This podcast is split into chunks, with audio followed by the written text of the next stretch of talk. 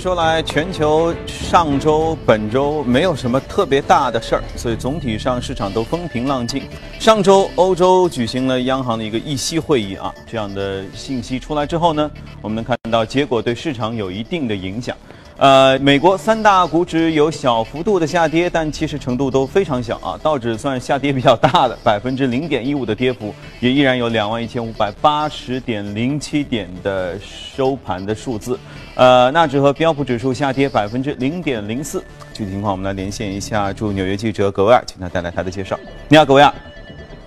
好的，主持人，特朗普政府没有能够完成废除和替代奥巴马医改的提案。但是政策的不确定性加剧，似乎并没有阻碍华尔街对于美股上涨势头的预测。目前呢，华尔街又把目光重新转向了税改的可能性。摩根大通的股票策略师认为，税改的可能性依然存在，并且伴随美元走低，其实有利于美股企业的盈利增长。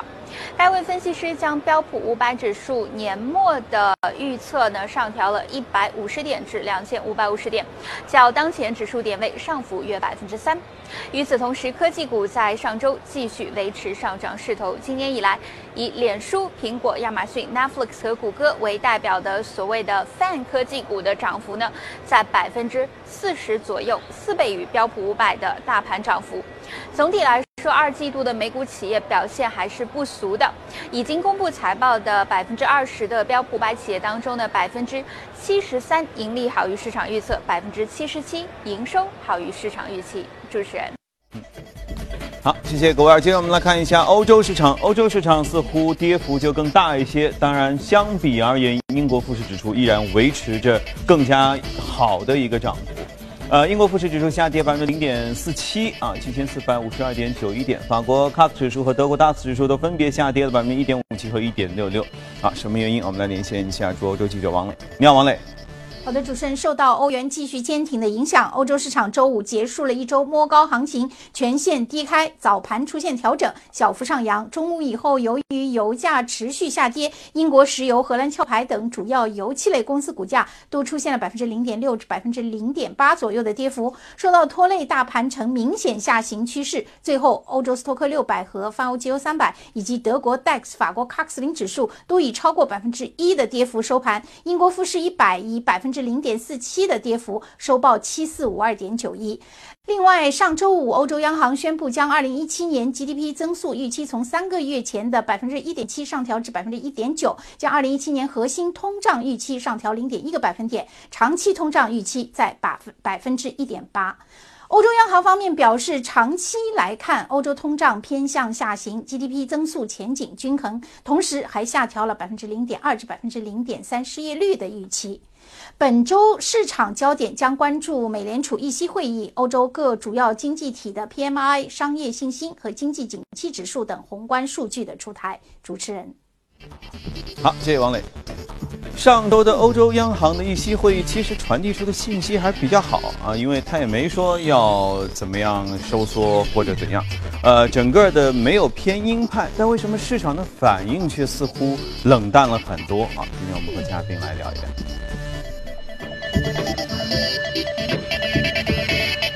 那是巨派集团首席策略官许哥，你好，许哥，你好。嗯，其实相对而言，像欧洲央行开个议息会议啊，是不是我如我前面所说，就算没什么事儿，上周和本周全球市场有什么大事要发生吗？嗯，基本上也没有太大的，就是现在市场还是相对来说会比较平静的。但是大家都看一个事情，今年下半年的全球央行是不是会？把银根收紧，嗯啊，呃，或者说是缩表也好，升息也好，那么美国干了，然后呢，加拿大也跟了，嗯啊，那么作为欧洲欧洲这个非常大的经济体，而在而且在之前的一次利率会议当中，市场投资者有一个感觉就是说这次要动了，嗯，然后就上周大家都趴在那边看，哎，那个德拉奇应该应该说一些比较狠话吧，应该是一个鹰派，应该有一些鹰派的言论出来，哎，结果发现。好像跟大家想象的不一样。整个第一个，他说了一句话，他说那个呃，决策者没有讨论关于退出 QE 或者说紧缩的那些事宜，也没有一个时间表。第二个就是说，目前如果说不合时宜的一个收紧货币的一个政策，可能会危害到欧洲经济的复苏。嗯，好，这两盆水一浇浇下去，大家都是相当鸽派啊。对，就这个就就不用不用看了。嗯嗯。那么其实我们看到，为什么德莱奇这么讲呢？其实我们之前在节目当中每一次的欧洲利率会议之后都会有一个解读。呃，作为德拉奇的话呢，当然他本身这个人是非常风格非常的保守，呃，而且他的那个整个风格会一直持续下去，一直到他退任。那么另外一个呢，他之前其实一直有讲一句话，他说，呃，目前整个欧洲经济，呃，它的风险在于油价的水平。首先要看通胀，通胀是它的最关关键要去看的东西。但通胀过过程当中，呃，它比较关注于能源的价格对于。呃，整个欧洲的 CPI 的一个影响，因为我们去看 CPI，一共有两个指数，一个 CPI 指数本身，另外一个叫做核心 CPI。核心 CPI 就是去掉那个食品和能源，嗯，因为这两个比较受到季节性的因素影响，比如说中国春节，哎，食品价格会上去，嗯，比如说欧佩克的那个现场协议，哎，油价会上去，这个会比较波动比较大一点。嗯，那么石油价格其实最近一段时间大家可以看到，油价其实不是特别稳定，嗯，到了五十五之后就急剧的开始。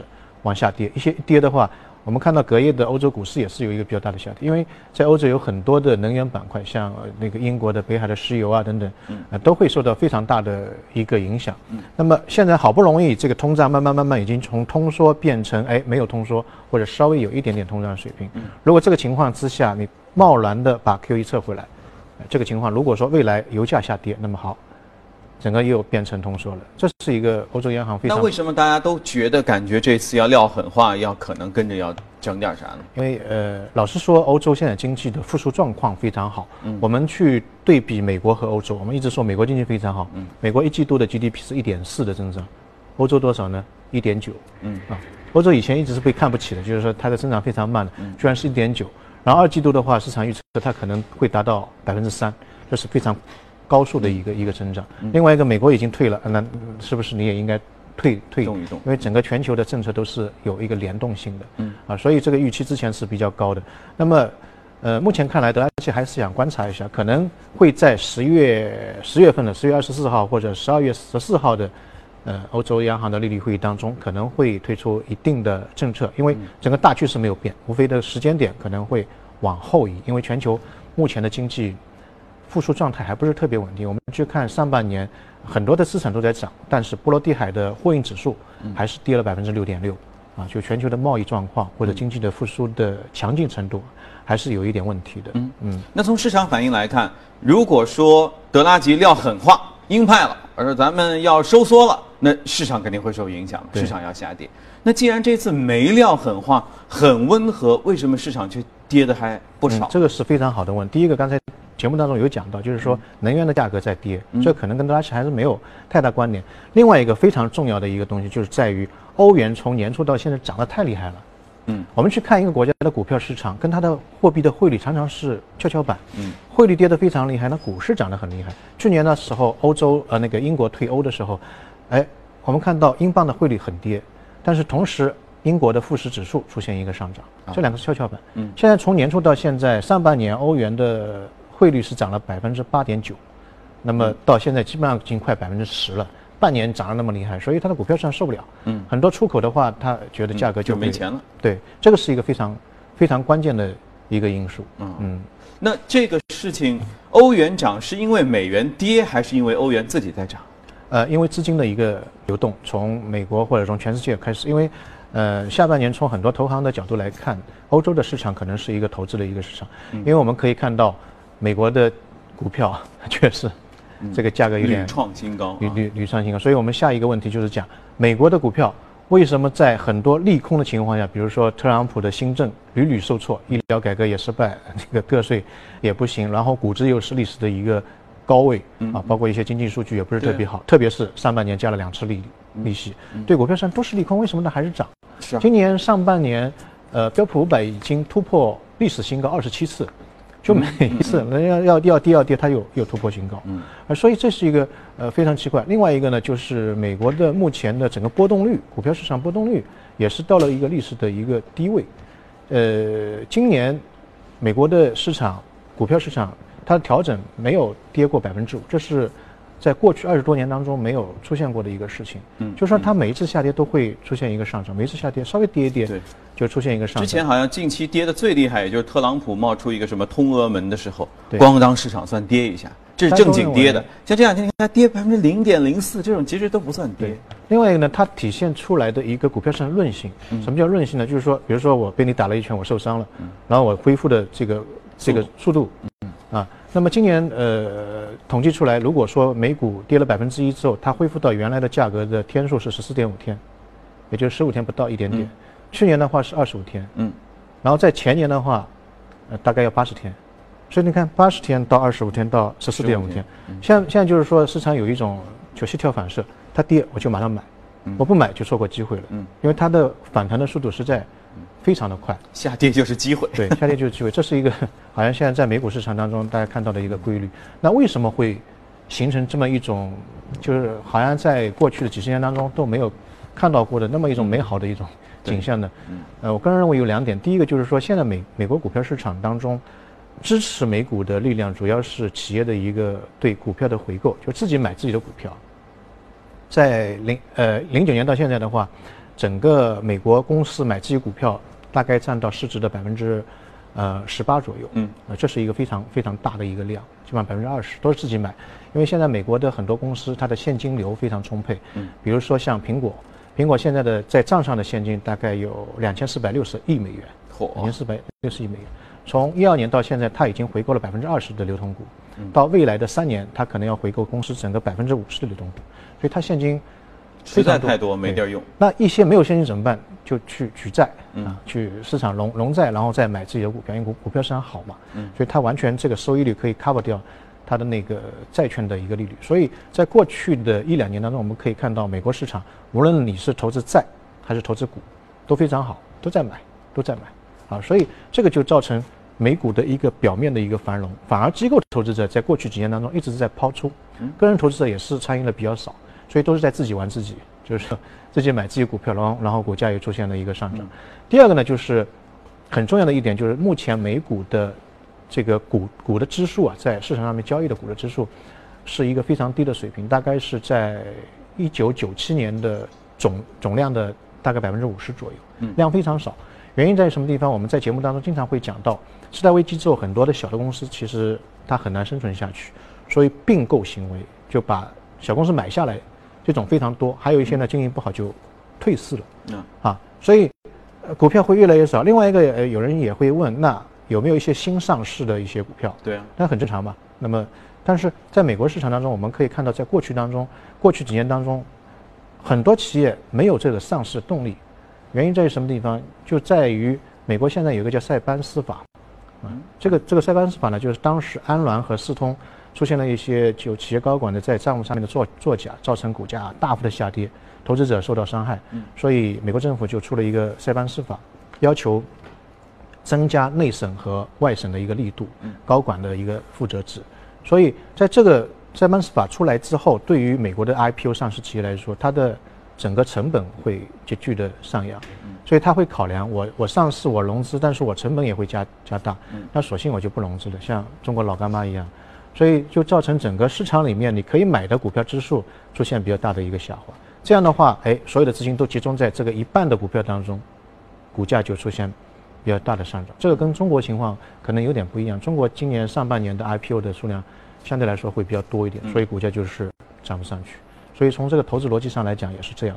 就相当于说里原本是一大锅汤，水位也很高，东西也很多啊。现在呢，里面东西呢被吃掉了一些，对汤呢也少了一半儿，所以火力还那么一点儿，但是沸腾程度却很高关键时刻还是那么那些人，啊。但是还要还要这么吃。所以一下子就就比较比较火爆。这个我当然我从中没有听出一点，呃，呃似乎有一点不健康的影子，但也没有很不健康，因为一切都是符合规律、游戏规则在玩儿。那他这样这样下去的话，会不会会在一个什么样的点上会发生问题？呃，我觉得这个问题讲得非常好，因为你不可能一直是往上走的。对啊嗯、但是你总要吃光的呀。这个火锅店里面不仅仅只有你一张台子，嗯它边上还有欧洲，对啊，还有日本，还有中国在，中国，还有所以它这张桌子上面的这个汤都喝光了怎么办？那那那我们去欧洲吧。嗯所以现在很多的资金有就从美国这张桌子上面流到欧洲去了。首先第一步就是去买欧元，欧元你看价格叭上来。第二个，我们从年初欧元还在宽松着呢，相当于欧元德拉吉说了一声：“来加点汤。”对，又有很多东西，然后整个估值又是比较低，还没炒起来，嗯，所以它的风险或者说它那个汽车底盘相对来说比较安全，比非常低，所以现在资金对于投资者来说，美国市场是好，但是不知道什么时候这个黑天鹅会飞起来，或者说叫灰灰犀牛是吗？嗯，灰犀牛会会出现。那么我们现在把一些资金先投到欧洲市场吧。嗯，现在在投行的这个做法当中非常流行，就把一部分资金。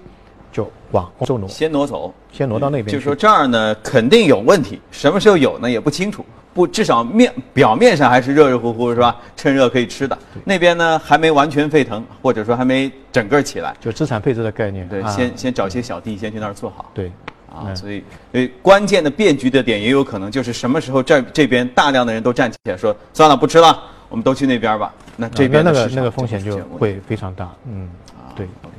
所以虽然是高位，但确实，这个隐忧好像还越来越厉害了哈。对，嗯，好，隔夜的美股到底如何？我们来关注一下异动美股榜。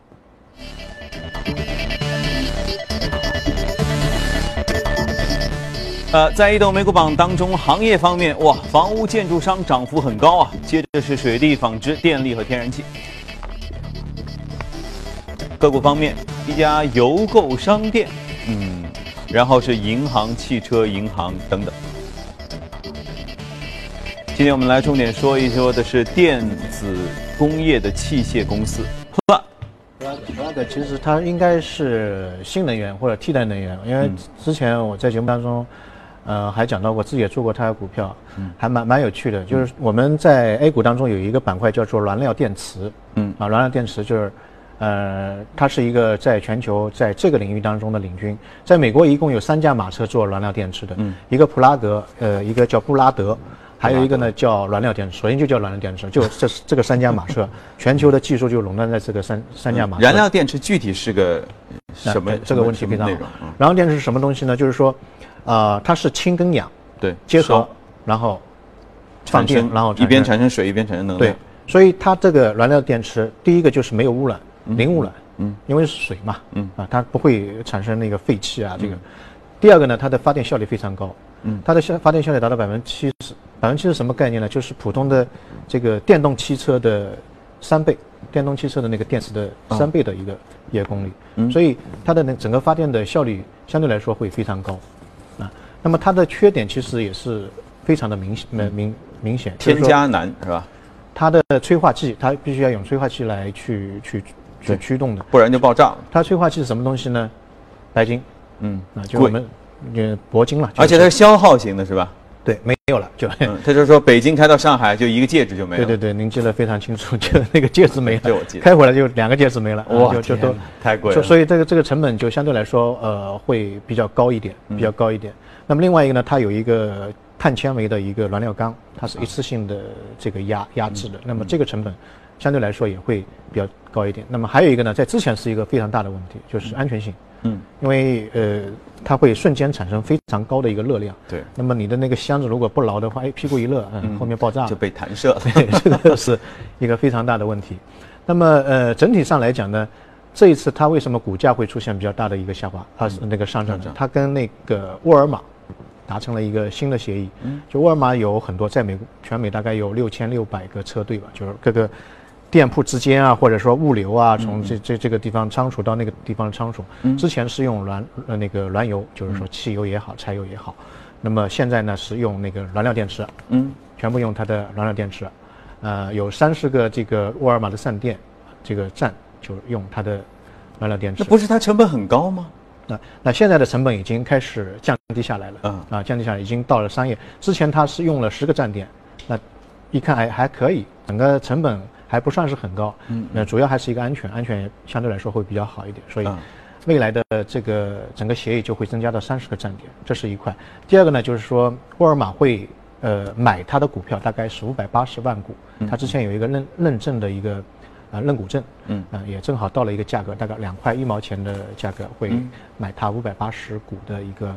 呃，股票，嗯，这个股票，所以它的股价就出现了一个。像沃尔玛这么会做生意的人，他一定是找这个成。本更低的合作伙伴嘛。它因为它全球砍价，它就是这样玩的嘛。那它来选择一个燃料电池，是否是不是意味着在沃尔玛的一张表当中算下来之后，就这个东西的就燃料电池的使用的成本已经比汽油、柴油要来的便宜了？对，一个呢就是说他会去算，第二个呢他会去看这个趋势，因为整个燃料电池的成本的下滑它是有一根曲线的。嗯，就最近一段时间的时候，它的这个成本下滑是非常快的。嗯，所以这一段时间当中，它就会大量的是去使用它的这个机械，同时买入它的股票。嗯，啊，这是一笔生意。啊，所以它两其实它有一点对冲，两头都在弄，是吧？那照这样的话，我再说一句，特斯拉不是号称要做大卡车吗？嗯，那用特斯拉的难道不比这个这个燃料电池这家更便宜？特斯拉用的燃料电池还不是不是这家燃料电池，那未来有可能会会用到这一家的燃料电池。嗯，那特斯拉不是电动吗？对，就是个电池。电动有很多，啊比如说石墨烯，比如说锂电池，啊，比如说燃料电池有不同种的。OK，就看它的机型，它的那个发动机跟哪一种会相匹配。嗯，好，那反正随着新能源慢慢进入到我们的生活，我觉得大家也可以更关注，因为以前光知道就是电动车怎么怎么，那也许以后就会有各种各样的细分，然后彼此之间打招呼也不是问说哟，你这牌汽车什么牌子的，而且你这汽车 烧什么 用什么电池的。好，移动美股报内容我们先了解到这里，稍后您将看到以下内容。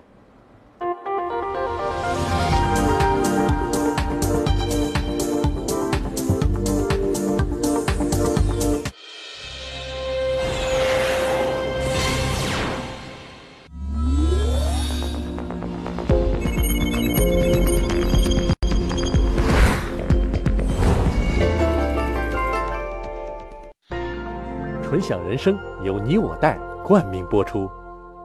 越懂得欣赏，越被人们欣赏；越懂得放下，越收获的更多。从仰视到平视，从精彩到多彩，商业大有可观，商业大有可观，生活小亦精彩，生活小亦精彩。敬请关注每周日晚八点第一财经，我的纯享人生。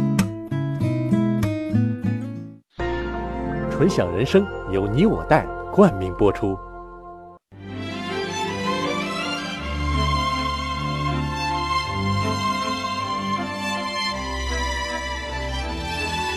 跨越三个世纪的经典，《老凤祥》。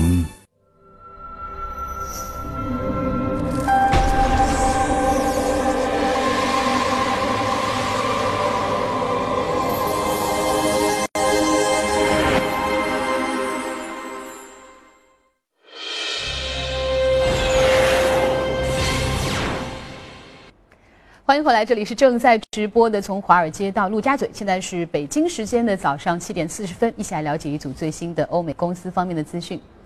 基于历史的记录呢，苹果在二零一四年的九月九号星期二发布了 iPhone 六和 iPhone 六 Plus，二零一五年的九月九号星期三发布了 iPhone 六 S 和六 S Plus，二零一六年的九月七号星期三发布了 iPhone 七和 iPhone 的七 Plus。基于此呢，iPhone 八、iPhone 7s 和 7s Plus 最可能的发布日期是二零一七年的九月五号星期二，或是九月六号星期三。那这周呢，美国的调味品巨头味好美宣布，他们将会以四十二亿美元的价格收购美赞臣和杜蕾斯的母公司力洁时的食品业务。除此之外呢，根据声明，预计到二零二零年，这次收购所带来的协同效益将会为味好美省下五千万美元。纽约时报近日报道称，美国花旗银行计划在德国的法兰克福再设一处交易中心，减轻对于英国伦敦的依赖。花旗数十年前就已经在法兰克福开展了业务，把法兰克福业务扩大则是最新的决定。目前呢，花旗最新的举措依然处于象征性的阶段，预计将从伦敦迁往德国的员工数量属于相对的少数。另外，根据德国媒体日前的报道，德国的主要汽车制造商可能会涉嫌德国经济史上最大的卡特案。据德国《明镜周刊》当天报道，自上世纪九十年代起，大众集团及其子公司奥迪和保时捷、宝马、戴姆勒等德国汽车生产商以不同工作组的形式举行秘密会议，就技术、成本、供应商，甚至最近深陷丑闻的柴油车尾气处理系统达成一致。这可能成为德国经济史上最大卡特尔案例之一。报道援引大众向德国竞争监管部门联邦卡特尔局提供的不当行为坦白信内容说，二十多年来，两百多名大众员工参加了六十多次这样的秘密会议，目的是消除竞争。令人震惊的是，这些汽车行业巨头还通过这些会议商定柴油车尾气处理技术，讨论甚至具体到柴油机尾气处理液的储存罐尺寸等细节，为如今的柴油车尾气排放门丑闻埋下隐患。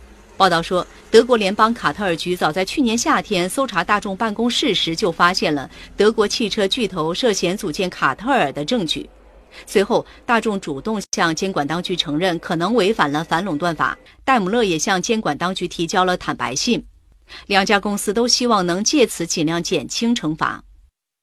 德国奥迪公司二十一号所发布的公告表示，将会在除了美国、加拿大以外的全球市场召回八十五万辆的柴油车，免费的更新软件。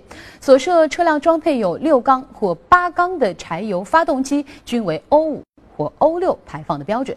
此外呢，采用相同型号发动机的保时捷和大众品牌柴油车也将会在这次的召回之列。奥迪公司表示，这次召回更新将会改善相关柴油车的实际尾气排放，使其优于现有的法定标准。而美国的第二大打车应用公司 Lyft 首席战略官。卡普尔最新呢表示，Lyft 已经成立了自动驾驶汽车部门，以加速开发自动驾驶系统。卡普尔还称呢，Lyft 很快将会在加州的帕罗奥多市来建造一座工厂，最终将招聘数百名的工程师。这些工程师将与其他公司的自动驾驶专家合作，来共同打造自动驾驶系统。卡普尔表示，正在加快对于自动驾驶技术的投资。而根据路透社的报道，针对 Uber 所新推出的机场专线服务，马德里政府要求西班牙反垄断机构调查此业务是否属于不公平的竞争。Uber 近日在马德里推出名为 Uber Airport 的机场专线服务，往返于马德里。巴拉哈斯国际机场和市中心单程的收费在十五到二十九欧元之间，价格呢是低于普通的出租车三十欧元的价格。西班牙对于非出租车类的租车服务有 VTC 法规，他们的特点是载客必须预约，并且不允许使用出租车道。好，公司方面的消息就是这样。下面进入到今天的美股放大镜。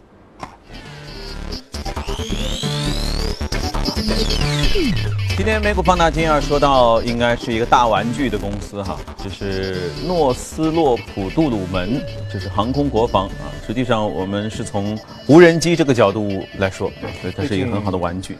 最近就，呃，只要有“无人”两个字，都比较红火啊。就卖东西没有没有人的售货，嗯，呃，无人驾驶，然后无人机，嗯，但是无人这个东西有很多的麻烦，比如说这个航空。啊，机场的一个管制，对，然后突然造成大面积的一个一个一个延误。那最近我看到一个新闻，就是美国的海军发明一个呃装置，就可以随时击落无人机。嗯，它是用激光，没有声音的，而且非常的精确，哪怕再小的那个无人机，它就可以瞬间把它的机翼就摧毁。然后这个发一次成本是一块钱，嗯，那非常成本非常低，那可以当冲锋枪打，嗯，但是它的造价非常贵，是四千万美金，我的天，所以就用得起买不起，嗯啊，这个因为现在无人的东西确实，特别是无人机那一块，在全世界对它的法律的监控，嗯，还是非常非常的严格的，因为我们看美国的这个市场，我们讲美国的无人机讲了很久，美国的无人机其实做的在全球做的不是特别好，因为在去年之前的话。呃，美国的这个监管或者说法律法规对于无人机要苛这个要求非常苛刻，苛刻到什么程度呢？就是说，你这个无人机起飞之后，呃，什么样的范围之内是合法的呢？就我操纵的人，我要看得见，肉眼看得见。嗯。如果看不见的时候，你就是非法了。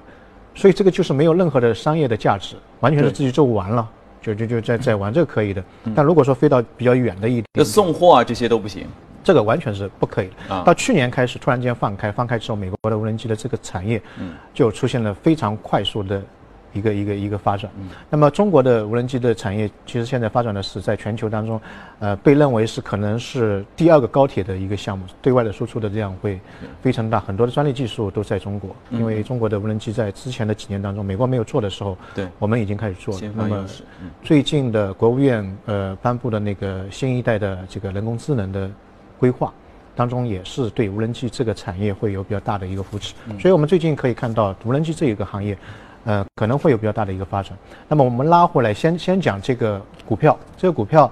呃，是美国的五大的军火啊，就全球全球了，全球的五大军火的呃供应商，也是三大的制造商，军火的军工的制造商是，就很大，非常大，四百六十亿美美元的一个市值。因为之之前这个股票我也一直在看，呃，从一百多亿到两百多亿到三百多亿，就非常非常快速。它在过去五年当中，股票价格是涨了五倍，它是非常大的一个一个一个公司，居然涨五倍。对，今年是做什么东西？它军工什么都做，飞机。雷达，呃，激光导弹、制导导弹啊都有，是一个综合性的。但它其中有一块呢是做无人机，啊，它的无人机是全球最好的、最厉害的，就没有人可以超越它的。当然，它的无人机是军用的。嗯。那我们的产品，一般的市面上产品就分两种，一种军用，一种民用嘛。嗯。那么在从业产品当中，军用是规格最高的。嗯。军用那些产品淘汰可能会转化为民用的，啊，所以它在军用当中是 number one 的。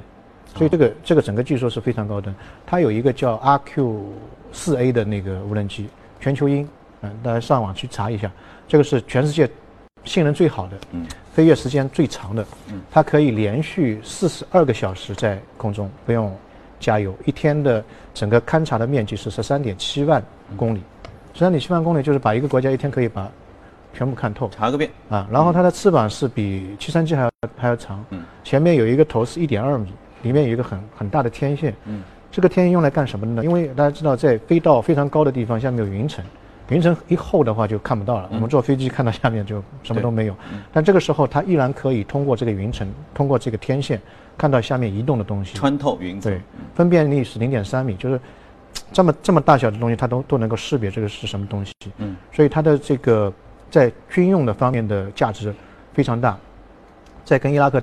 这个战争的时候，他出去执行任务的比例只有百分之三，但他通过它摧毁了伊拉克百分之三十八的坦克，就它是可以自带武器的，他是定位，就是啊这个坦克在这里打，嘣一下就就打掉了，啊所以这个在呃阿富汗战争也好，伊拉克战争也好，它的这个公用效应是非常大的。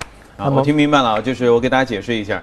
许哥说的无人机呢，是那种带大翅膀的，就跟个长得跟民航飞机似的，只不过它是无人军用途的。对，我们原先我在说的无人机呢，是那种四个翅膀到六个翅膀，就是直升飞机 似的 送货的民用的玩具。所以一个是玩具，一个是武器，这是两样东西。我们拉回来，我们就说到您讲的那个民用或者商用吧。嗯嗯。呃，最近在网络上面有一段视频，就是说，呃，在。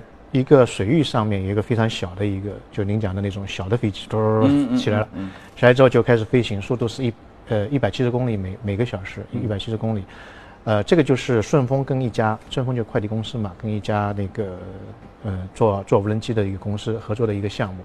那么呃最近一段时间大家可以看到，在快递行业上市的企业很多，啊，整个中国的快递行业其实在最近几年当中发展非常快。对，在一线和二线城市，他们的整个快递的这个运送的网络已经建建设的非常好，但是他们有一个瓶颈，就是在于四线、五线或者是更偏远的一些山区，它的这个运送可能要四天、五天甚至更长时间。但如果说能够用这个无人机进行一个运送的话，整个时间可能会削减百分之八十。这个无人机成本不是也挺高吗？无人机的成本并不是特别高。如果说对比你去建一条路。然后对比你去绕那个山路去用公路那个用汽车去送，它的成本并不是不一定是很高，而且一一次性的目前可以驮到二百五十公斤，嗯那么一一大堆的东西可以运到比较偏远的地方。现这无人机就靠几个小翅膀，它能投二百五十公斤东西啊？你要看大小，嗯啊，你是说我？拍个录像，我在上面围着那个建筑拍个录像，那就可能是非常小的一个，它只要稳定性。但如果说它整个做大的话，那就相对来说这个运输的能力会得到非常大的一个提升啊。所以这一块，呃，未来一段时间当中，大家可以看到，随着快递行业或者我们网购电商的一个兴起，无人机在这一块会有很大的增长。当然，无人机不仅仅是快递了，也也有很多，比如说，呃，撒农药，农业方面，对，撒农药，林业，看那个有没有火灾。灾情有一些无人机，它通过那个太阳能的，就太阳能板，所以它可以一天二十小时就在在上面飞。所以这个你如果说派人去巡林，这个效率就是非常低。嗯，还有一些紧急的救援，比如说发生了地震，然后这个道路又堵塞了，那无人机可以到那边去投放一些那个救援的物资啊等等。这个在各个领域都会有比较大的一个发展。嗯，但是唯一的一个瓶颈或者这个行业的一个障碍就在于，呃，无人机的一个监管。我们知道现在对无人机的监管是非常严格的，在国内也是一样。那么有些地方你如果飞出去的话，第一个就是安全问题，万一掉下来怎么办？砸砸到人。第二个就是现在的航线的问题，啊，都都是会有一些一些障碍。但现在从目前的情况来看，有一些地地区已经开始慢慢慢突破，建立一些法规去规范这个无人机的一个一个发展。所以未来的无人机的这个产业，呃，有人预测未来三年可能会达到上千亿的一个一个市场的容量，会非常大。啊，嗯，以后我们就说不定坐着无人机来上班了哈，大家可以期待一下。好，热股资讯我们就先聊到这里，接下来时间继续交给刘烨。